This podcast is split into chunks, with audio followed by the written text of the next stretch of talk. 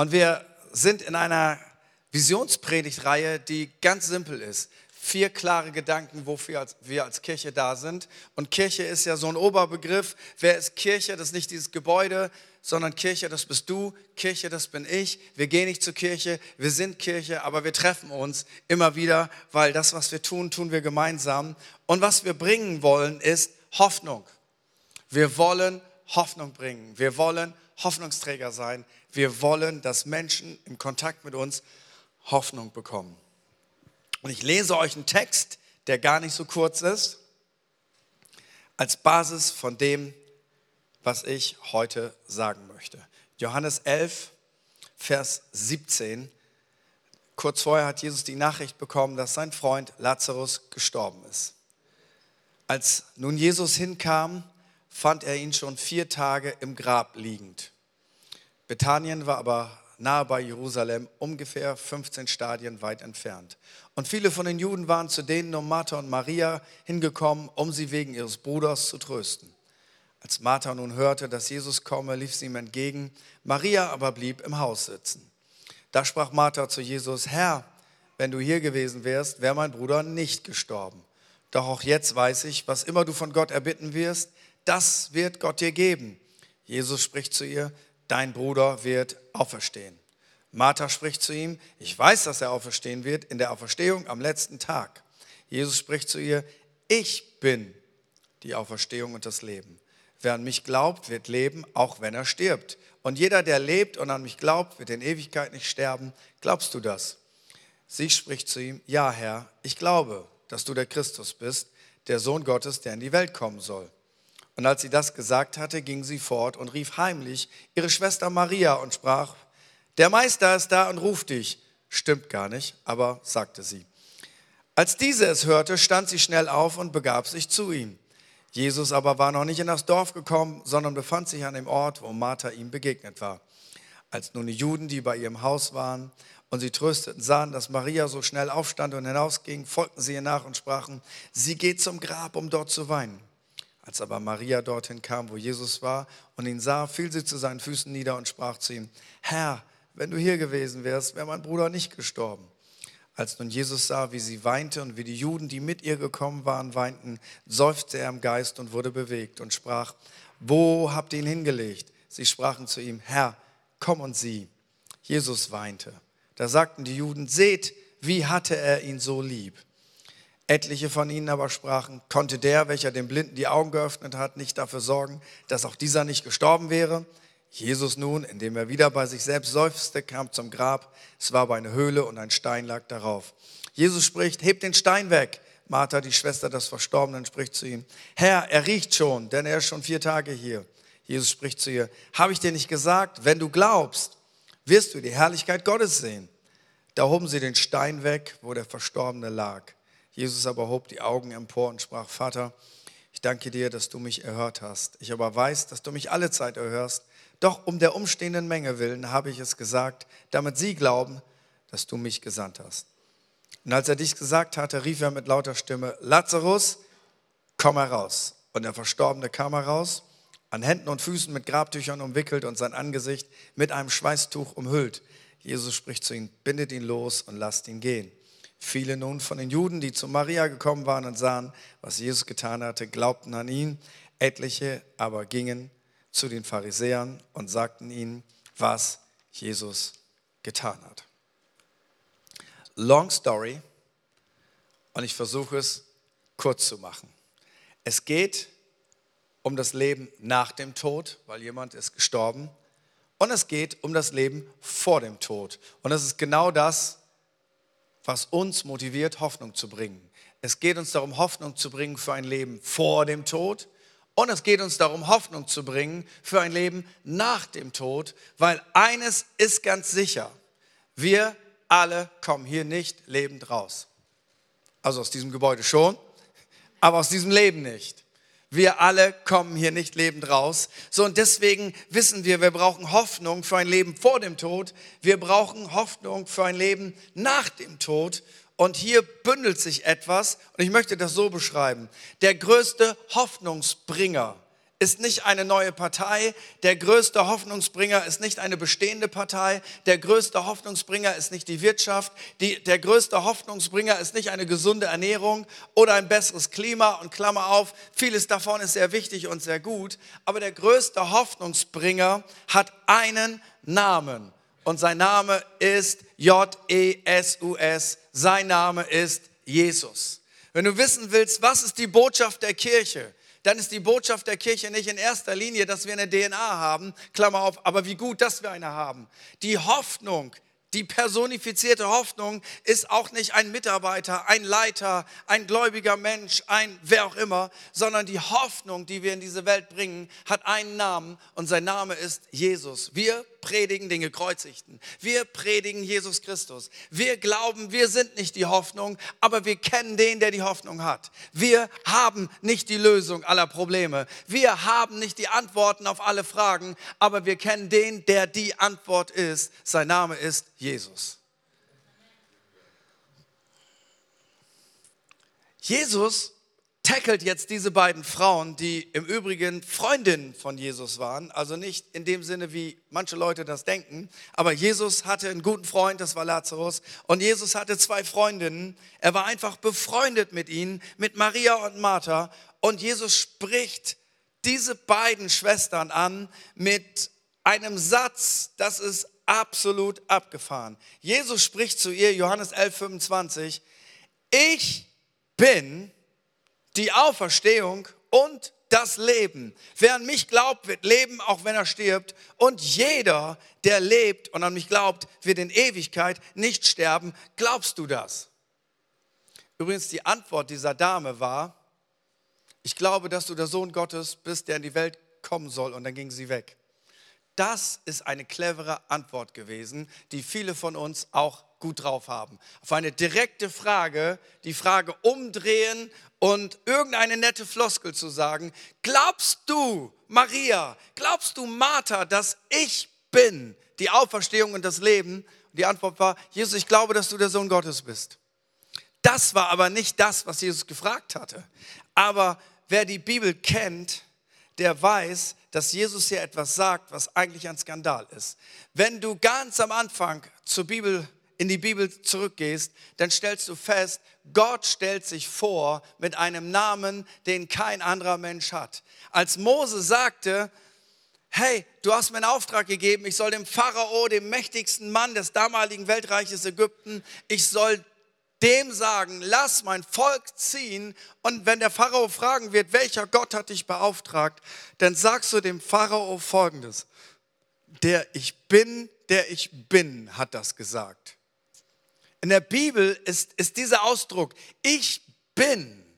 Ich bin, der ich bin. Ich werde sein, der ich sein werde. So nennt sich Gott. Ist ein Ausdruck dafür, wer sagt, ich bin, sagt, ich bin Gott. Ich bin, der ich bin. Und Jesus sagt hier Folgendes. Ich bin. Ich bin die Auferstehung und das Leben, weil ich bin Gott. Wer an mich glaubt, wird leben. Ja, er wird sterben, aber er wird nicht wirklich sterben. Er wird nicht in der Ewigkeit sterben, weil ich bin, der ich bin. Gott lebt im ewigen Jetzt. Wir leben in der Zeit. Du lebst in der Zeit, ich lebe in der Zeit. Während ich jetzt predige, tickt die Uhr und es geht nie rückwärts, es geht immer vorwärts. Wir leben in der Zeit. Aber weißt du was? Gott lebt nicht in der Zeit. Gott lebt in einer anderen Dimension außerhalb der Zeit. Er ist deswegen der da war, der da ist und der noch kommen wird und alles drei gleichzeitig. Das musst du verstehen. Und in einer Diskussion mit frommen Leuten hat Jesus einmal gesagt, Johannes 8, Vers 58, da diskutiert er mit frommen Leuten und er sagt zu ihnen, Jesus sprach zu ihm, wahrlich, wahrlich, Amen, Amen. Also, was ich jetzt sage, das ist sowas von wahr, ist alles wahr, was ich sage, aber das ist wahr, wahr, wahr. Wahrlich, wahrlich, ich sage euch, ehe Abraham war, ward ich. So übersetzen das die meisten Übersetzungen. Im Grundtext steht hier folgendes. Ehe Abraham war, bin ich. Das war für viele Juden Gotteslästerung. Jesus, damit machst du dich zu Gott. Ehe Abraham ward, bin ich. Er sagt auf gut Deutsch, ich bin Gott. Und sie sagen, das ist Gotteslästerung. Wie kannst du dich selber zu Gott machen, um mal zu verstehen, warum man Jesus kreuzigen wollte? Man wollte ihn nicht kreuzigen, weil er Wunder getan hat. Man wollte ihn nicht kreuzigen, weil er so nett war. Man wollte ihn kreuzigen, weil er Gott gelästert hat und sich selber zu Gott gemacht hat. Dabei hat er sich nicht zu Gott gemacht. Er war Gott. Die Bibel sagt, Gott, am Anfang war das Wort, Johannes 1.1, und das Wort war bei Gott und das Wort war Gott und das Wort wurde Fleisch. Das Wort wurde Mensch. Gott inkarnierte in Gestalt eines Menschen, in Gestalt von Jesus Christus, wahrer Mensch und wahrer Gott. Es ist keine falsche Grammatik. Jesus weiß, wer er ist. Und jetzt kommen wir zu dieser Geschichte zurück und gleich kommen wir zu dem, was, was uns als Kirche ausmacht. Deshalb gibt es bei Jesus kein zu spät und kein zu früh. Maria sagt, Jesus, wenn du hier gewesen wärst, aber du warst zu spät. Dann sagt Maria, ich weiß, mein Bruder wird am jüngsten Tag auferstehen. Ja, aber jetzt ist zu früh. Ist nicht der jüngste Tag. Wir Christen sagen, Jesus war super. Vor 2000 Jahren war er großartig. Da hat er gewaltige Dinge getan. Und wenn wir im Himmel sind, wird er es wieder tun. Und hier kommt das, was letztendlich die Bibel sagt. Hebräer 13, Vers 8. Jesus Christus ist derselbe gestern und heute und auch in Ewigkeit. Jesus hat großartige Dinge getan. Jesus wird auch großartige Dinge tun. Die Bibel sagt, sobald wir in den Himmel kommen, werden wir so sein wie er. Da gibt es keine Krankheit, keine inneren Schmerzen, kein, kein Gebrüll, kein Geschrei, keinen gebrechlichen Körper. Er wird Großartiges tun, wenn wir bei ihm sind. Aber wir leben jetzt nicht in der Zeit, wo er war und wo er mal sein wird. Wir leben im Jetzt. Und das ist das Problem. Aber die Bibel sagt uns, Jesus Christus ist derselbe gestern, heute und in Ewigkeit. Das heißt, der, der ich bin, vermag sowohl heute Tote aufzuerwecken, als auch am jüngsten Tag. Warum? Weil er ist die personifizierte Auferstehung und das Leben. Er hat den Tod besiegt. Durch die Kraft des Heiligen Geistes, die auf den toten Körper von Jesus kam, hat Gott Christus von den Toten auferweckt. Das heißt, Gottes Dimension ist, da wo er trifft auf den Tod, da geschieht Leben, weil er ist die Auferstehung und er ist das Leben. Der letzte Feind ist der Tod und Jesus hat diesen letzten Feind besiegt. Er ist die Auferstehung. Er ist das Leben. Und dann sagt Jesus, wer an mich glaubt, das heißt, wer mir vertraut, Glauben ist nicht kognitives Wissen sondern Glauben ist eine Beziehungsvokabel. Ich sage es mal das war mit einem anderen Wort, was genauso stimmt. Das griechische Wort für Glauben bedeutet eigentlich Glauben, es bedeutet treu sein und es bedeutet Vertrauen. Jesus sagt, ich bin die Auferstehung. Wer an mich glaubt, also wer mir vertraut, da siehst du wieder, das ist nicht Religion, sondern es ist Beziehung. Wer mir vertraut, wer mir vertraut, wer mir vertraut, der wird leben, auch wenn er mal sterben wird, weil er hat ewiges Leben, so wie Jesus, weil Jesus ist die Auferstehung und das Leben und Jesus wohnt durch den Heiligen Geist in dir. Deswegen kannst du nicht sterben. Dein Körper kann sterben. Aber du, die eigentliche Person, die in dir wohnt, kann nicht sterben, weil du hast durch das Vertrauen auf Jesus Christus ewiges Leben. Was Jesus ist, hat direkte Auswirkungen auf das, was wir sind, weil wir sind so wie er. Das, was er ist, das sind auch wir, weil wir sind in Christus, wir sind durch den Heiligen Geist Teil des Leibes, des Körpers von Jesus. Wenn Jesus sagt, ich bin die Auferstehung und das Leben, dann bedeutet das, dass in uns Auferstehung wohnt. Der Körper wird sterben, aber in uns wohnt Auferstehung. Und wenn du das jetzt verstehst, dann verstehst du diesen herrlichen Satz, den ich dir heute mitgeben will. Da spricht Jesus zu ihr, habe ich dir nicht gesagt, wenn du glaubst, wenn du mir vertraust, wirst du die Herrlichkeit Gottes sehen. Was ist, wenn Jesus das dir sagen würde? Sagen, hey Daniela, wenn du mir vertraust, dann wirst du die Herrlichkeit Gottes sehen. Und was wird Maria gedacht haben? Hö, hö, mein Bruder ist gerade gestorben. Dankeschön. Hö, hö, meine Hüfte tat heute Morgen wieder weh. Dankeschön. Aber weißt du was, wenn es uns mal gelingt, das kognitiv beiseite zu verschieben und zu überlegen, was wäre, wenn Jesus das zu uns als Kirche und zu uns persönlich sagt und er sagen würde, hör mal zu, Elke, wenn du mir vertraust, dann wirst du was sehen auf dieser Erde, die Herrlichkeit Gottes. Simon, wenn du mir vertraust, dann wirst du was sehen, du wirst die Herrlichkeit Gottes mit deinen Augen sehen auf dieser Erde, nicht erst in Ewigkeit, sondern auf dieser Erde. Was ist, wenn Gott das zu uns allen sagen würde? Was ist, wenn diese Vision, wenn diese, dieses neue Kapitel aufgeschlagen wird und Gott sagt, hey, wenn ihr mir vertraut, werdet ihr die Herrlichkeit Gottes sehen. Ihr glaubt keine Märchen, ihr glaubt keine Märchenbuch, ihr seid nicht in einer Zeit, wo man sagt, ihr seid ja alle bekloppt, ihr glaubt an Jesus, der ist seit 2000 Jahren tot. Wenn wir ihm vertrauen, werden wir die Herrlichkeit Gottes sehen. Und das ist das, was ich mir wünsche, was wir als Einzelne und als Kirche leben. Wir wollen Jesus vertrauen. Von ganzem Herzen, mit aller unserer Kraft unsere schlechten Erfahrungen beiseite legen. Wir können sowieso nicht alles erklären und beantworten. Und zu sagen, Jesus, wir sind ready. 2023, 2024, 2025. Ist egal, wie alt ich bin, ob ich alt bin oder jung bin, ob ich ganz jung bin oder ganz alt bin oder mittendrin. Jesus, ich will dir vertrauen, weil ich will die Herrlichkeit Gottes sehen. Und deswegen habe ich euch ein Beispiel mitgebracht von letzten Sonntag. Ähm, also das Zeugnis von letzten Sonntag aus dem Campus in Oberbarmen und nicht irgendwo passiert, sondern hier bei uns. Kliegelidick.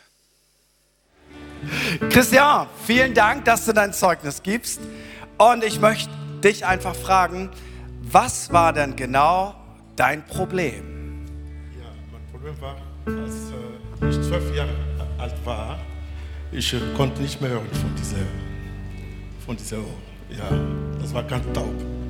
So, als du zwölf warst, warst ein Kind, dann ist aus irgendeinem Grunde ist dein Ohr taub gewesen. Ja. Welches Ohr war das? Das linke Ohr. Und gab es dafür einen Grund? Bist du hingefallen? Hast du einen Knall nee, ich gehört? Ich kann nicht erklären. Das war oft so plötzlich gekommen. Ja. Ich konnte und, das nicht erklären. Ja. Und hat das mal jemand, du weißt ja, wer Allmann-Brüder, wir brauchen immer Formulare, Atteste und so weiter. Hat das mal irgendein Arzt festgestellt, dass dein linkes Ohr ja, ich taub viele ist? Ärzte, ja, da in Frankreich, äh, wo ich, ich war, in Kongo. Und die letzte Untersuchung war hier in Deutschland, hier, 2014. Ja, bestätigt, dass ich war taub. Ja. Mit zwölf oder seitdem du zwölf bist, war dein Ohr taub. Dür dürfen wir dich fragen, wie alt du jetzt bist, Christian? 59. 59. Also du hast quasi fast dein ganzes Leben mit einem linken tauben Ohr gelebt. Und was ist dann passiert, Christian? Ja, äh, vor drei Wochen, ja, ich glaube, waren Ehe und äh, also Gott hat mich schon gesagt, dass ich würde hören. Aber wann, ich wusste nicht. Also du hattest von Gott einen Zuspruch, eines Tages wird dein ja, Ohr wieder... Das war klar gehen. für mich, ich werde einmal hören. Aber wann, ja, ich habe so oft versucht. Und die letzte, vor drei Wochen, wo, wo äh, von Heiliggeisttag. Heiliggeisttage, ja. ja. Und dort, äh, die Heilige sagt es, heute ist der Tag. Äh, das hat er dir gesagt? Ja, ja, heutzutage. Aber ich habe gezweifelt. Ich habe so oft versucht. Ja. ja. Viele Leute haben schon für mich gebetet ja. und das ist nicht passiert. Von 12 bis 59 haben wahrscheinlich 100 Leute schon für dich gebetet. Ja, ich habe immer versucht. Aber da, der Unterschied, das, das war von Gott gesagt. Heute ist der Tag, ja. Und äh, das wäre eine bestimmte Person, wer das machen. Und das war für mich klar, ja. Und äh, vor vier Monaten, Gott sagt, ja, du wirst hören aber diese Person soll für dich das machen. Aber ich habe gezweifelt, so wie immer, ja. Ja. Aber der Tag war, der, der, das, ja. Und dann bist du zu dieser Person hingegangen und die hat dann was gemacht? Ja, ist für mich gebetet. Ja. Einfach für dich gebetet? Ja, einfach für mich gebetet. Und ich gebe zu, ich habe richtig getroffen bis am Ende. Das war das Ende. Alle Leute waren fast draußen. Und Gott sagt, heute muss das machen. Ich bin gesprungen und äh, sie hat für mich gebetet und das war Wunder passiert. Und was, was dann passiert? Dann konntest du auf einmal hören auf dem Ohr. Ja, also komisch, wirklich komische Gefühle. Ich war da, ich konnte nicht verstehen. Ich höre, es ist nicht normal für mich. Ja, ich höre. Ich war perplex nach Hause, ich bin aus, zurück nach Hause mit meiner Frau. Oft zwei Tage, drei Tage später. Ja, ich höre, ich kann das nicht sagen. Ich höre. Ja. Und das werde ich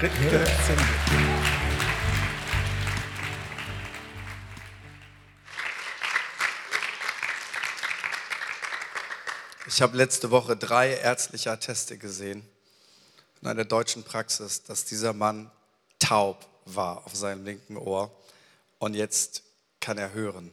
Warum habe ich euch das mitgebracht? Ganz einfach, weil das einfach unter uns passiert. Zu sagen, ja, das ist so eine einmalige Kiste. Ähm, wir haben so eine Flut an Heilungen gehabt, wie ich das noch nie erlebt habe, seitdem ich in der Credo-Kirche bin. Und zwar nicht wegen Credo-Kirche, sondern weil Gott sagt, ich bin die Auferstehung und ich bin das Leben. Und wenn ihr mir vertraut, werdet ihr die Herrlichkeit Gottes sehen. Ich gebe euch noch eine aktuelle Geschichte. Eine Frau aus dem Campus Oberbarm, absolut seriöse Frau, kommt geistlich gesehen aus einer geschlossenen Versammlung. Manche wissen, was das ist. Ähm, und gehört zu unserer Kirche. Und sie hat von Gott Sie haben fünf Kinder und sie hat von Gott den Auftrag bekommen, ich möchte, dass du dich um kleine traumatisierte Kinder kümmerst, weil ich kann dir eins sagen, Jesus liebt Kinder. Und er möchte was tun gegen traumatisierte Kinder. Aber diese Familie hat schon fünf Kinder und diese Frau hat ein massives Problem. Und zwar hat sie eine unheilbare Lungenkrankheit, so dass sie, wenn sie manchmal ein paar Schritte geht, sich am Laternenpfahl festhalten muss, um Luft zu bekommen. Diese Krankheit ist unheilbar. Ich habe vergessen, wie sie heißt. Ähm, und sie führt dazu, dass du auch ein verkürztes Leben haben wirst. Und Gott sagt, hey, du hast schon fünf Kinder, ich möchte, dass du dich um traumatisierte Kinder kümmerst. Und sagt Gott, ich, ich bin bereit, ich, ich würde das sehr gerne machen. Wie soll das gehen? Ich kann nicht mal in Ruhe einen Kinderwagen schieben dann hechel ich schon und bin am Ende. Und sie sagt, ich hatte das Gefühl, als wenn Gott Folgendes macht. Er zwinkert mir zu. Hey, abgefahren, oder? Und sie sagt, na gut, Gott, dann musst du das machen. Kriegt die Anfrage vom Jugendamt und sagt ja, sitzt im Gottesdienst. Es kommt ein prophetisches Wort und sagt, hey, du hast eine Lungenkrankheit und heute macht der Herr dich gesund. Und sie denkt gar nicht daran, dass es für sie sein könnte. Fährt nach Hause und ihre Tochter sagt, Mama, und? Wie und? Naja, du hast doch das Wort gehört. Gott will dich heilen. Ich habe für dich gebetet. Ach, das macht Gott für andere, aber nicht für mich.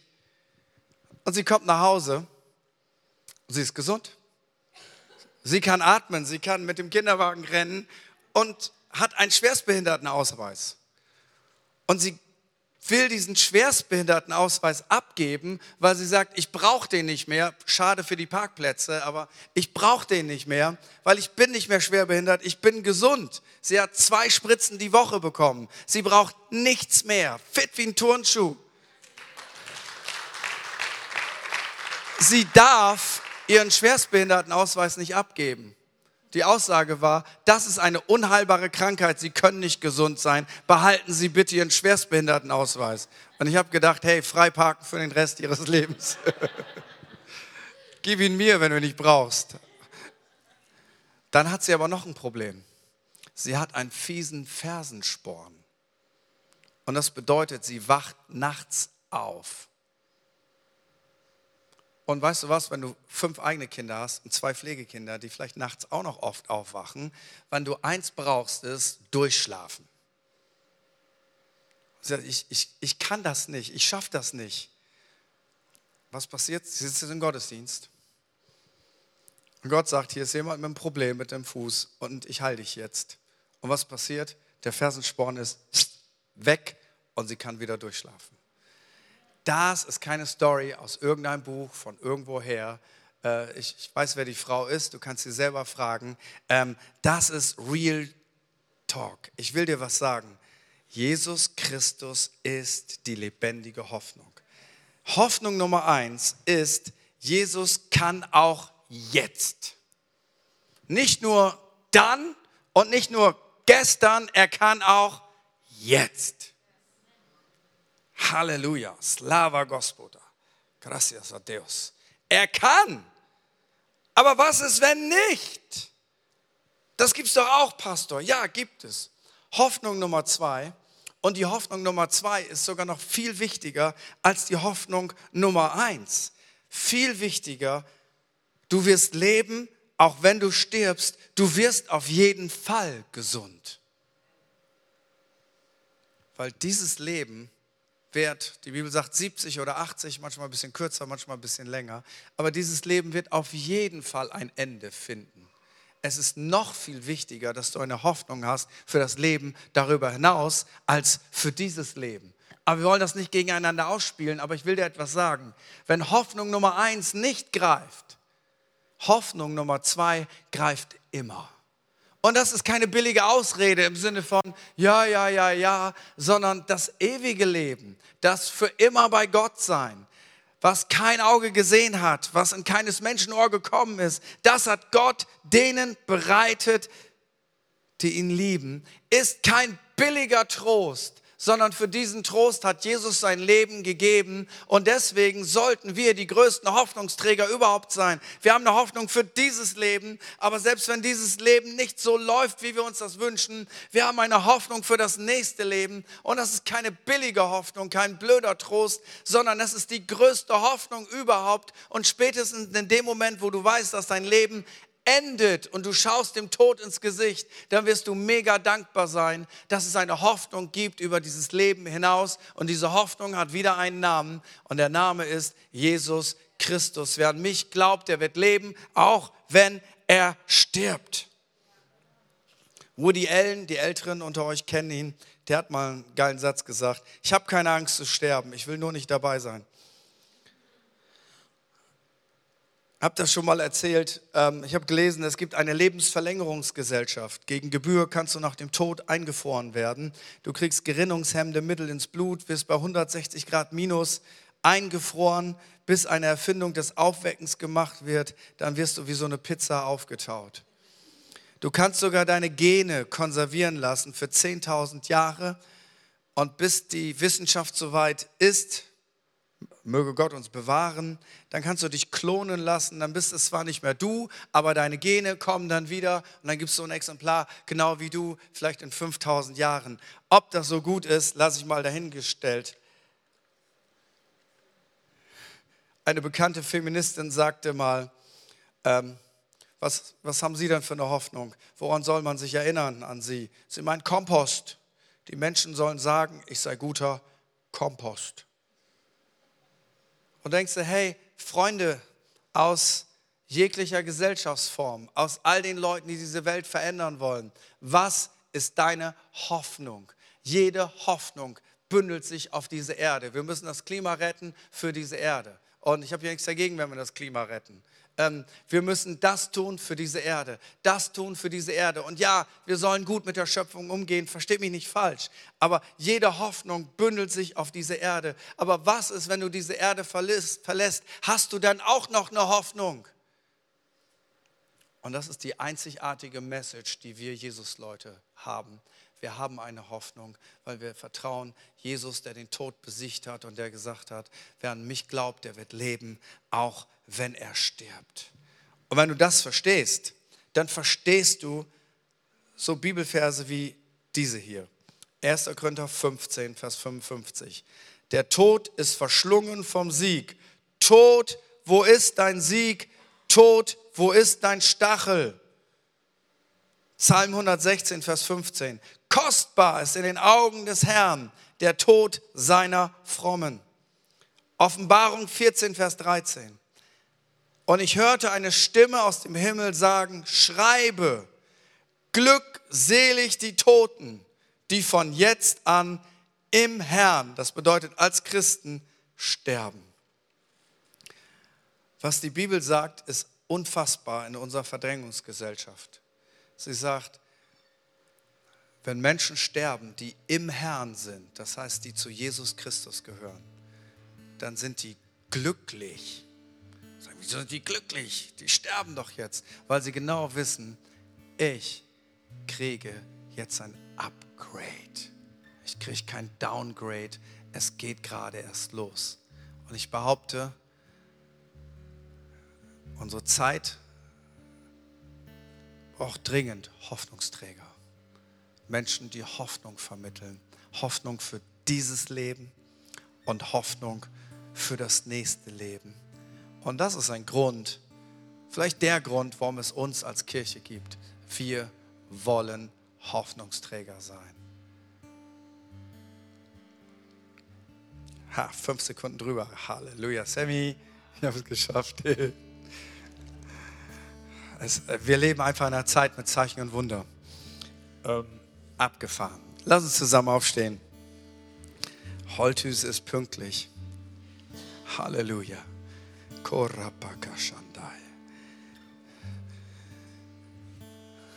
Jesus, wir ehren dich, dass unsere Hoffnung kein Mensch ist, keine Kirche ist, kein Pastor ist, kein Politiker ist, kein Wirtschaftsführer ist, kein Sportler ist, sondern unsere Hoffnung hat einen Namen.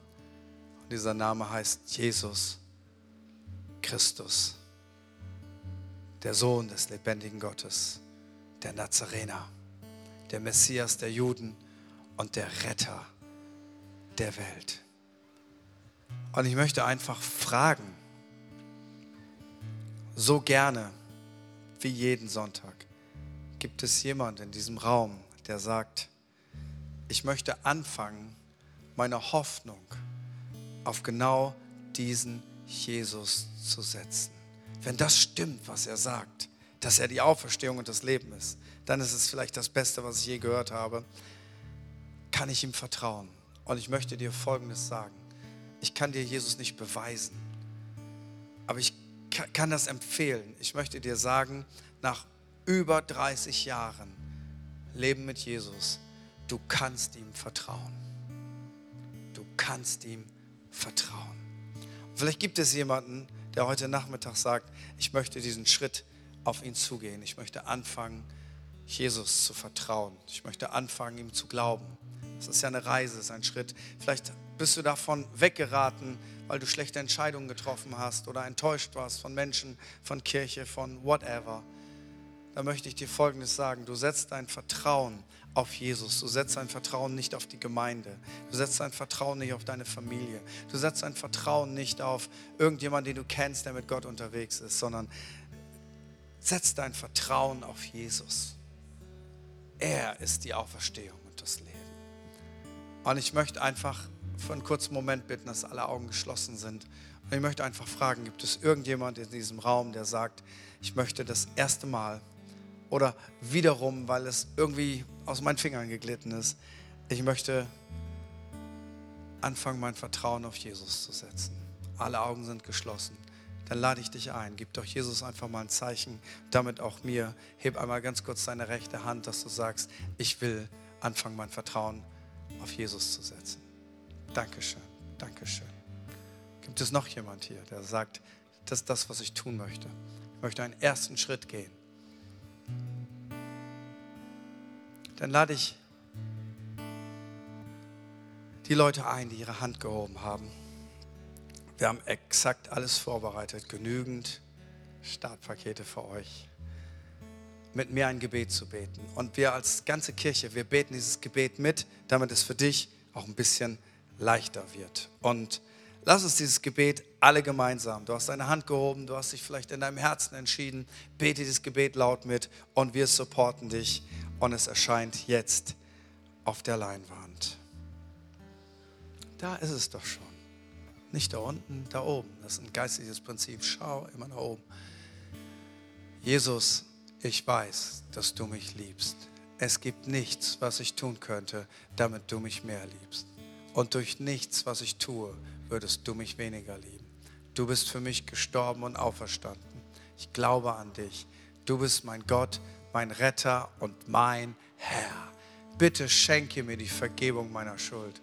Ich möchte als dein Kind leben und du sollst mein ganzes Leben bestimmen. Ich danke dir, dass ich durch dich wirklich frei bin und ein Leben in Ewigkeit habe. Amen.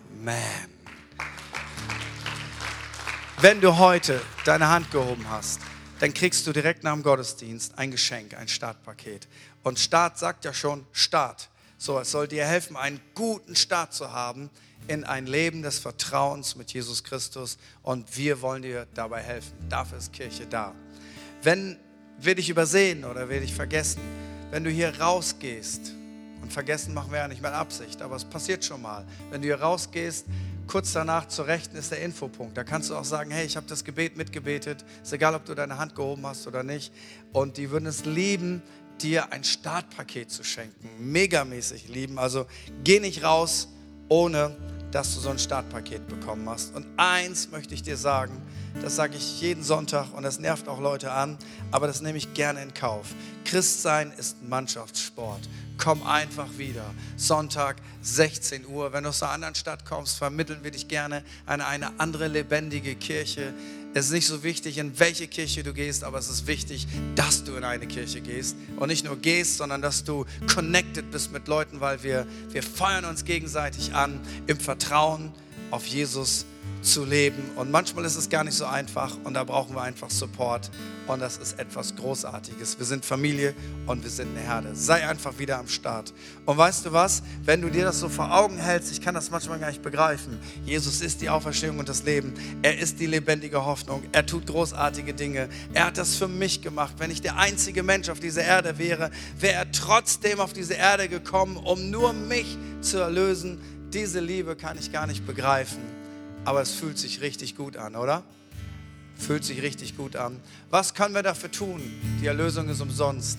Wir müssen nichts dafür tun, aber wir können manchmal einfach Danke sagen. Und es ist ein Weg, wie wir das tun, ist Lobpreis. Einfach zu sagen, Gott, danke, ich liebe dich, du bist großartig. Und wenn wir das gemeinsam tun, dann ist es etwas Großartiges. Und das wollen wir zum Finale dieses Gottesdienstes tun.